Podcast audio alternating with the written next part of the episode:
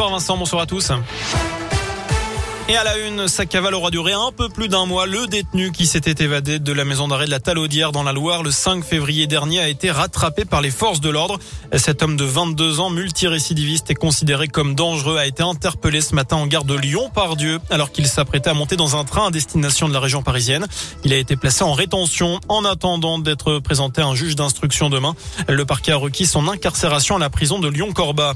Nordal Lelandais, condamné à 8 mois de prison ferme pour Rossel, le meurtrier de Maëlys et du caporal Arthur Noyer était jugé ce matin pour possession d'un téléphone portable, mais aussi de deux cartes SIM dans sa cellule de Saint-Quentin-Falavie en décembre dernier.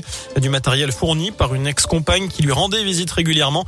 D'après le Dauphiné libéré, elle écope de six mois de prison avec sursis. Une enquête ouverte après une fusillade à la Guillotière à Lyon. Un homme de 23 ans a été blessé au dos par deux coups de feu. Le tireur a ensuite pris la fuite. Selon le progrès, la thèse du règlement de compte est privilégiée. Gérard Collomb a reçu la Légion d'honneur des mains d'Emmanuel Macron hier soir à l'Élysée.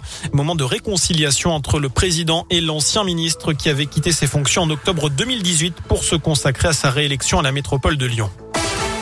Dernier adieu à Jean-Pierre Pernaud. Aujourd'hui, les obsèques de l'ancien présentateur du Trésor de TF1 ont été célébrées aujourd'hui à Paris.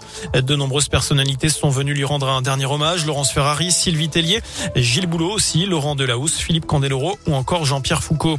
Il était le premier patient au monde à recevoir une grève de cœur d'un porc. L'américain David Bennett est décédé deux mois après son opération. Il avait 57 ans. Plus léger, on passe au sport avec une belle soirée de foot en perspective. L'Olympique lyonnais joue en ce moment sur la pelouse du FC Porto, huitième de finale aller de la Ligue Europa.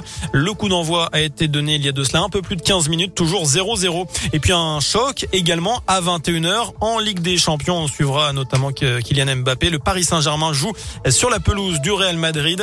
C'est le huitième de finale retour à l'aller. Paris s'était imposé un but à zéro. Merci beaucoup.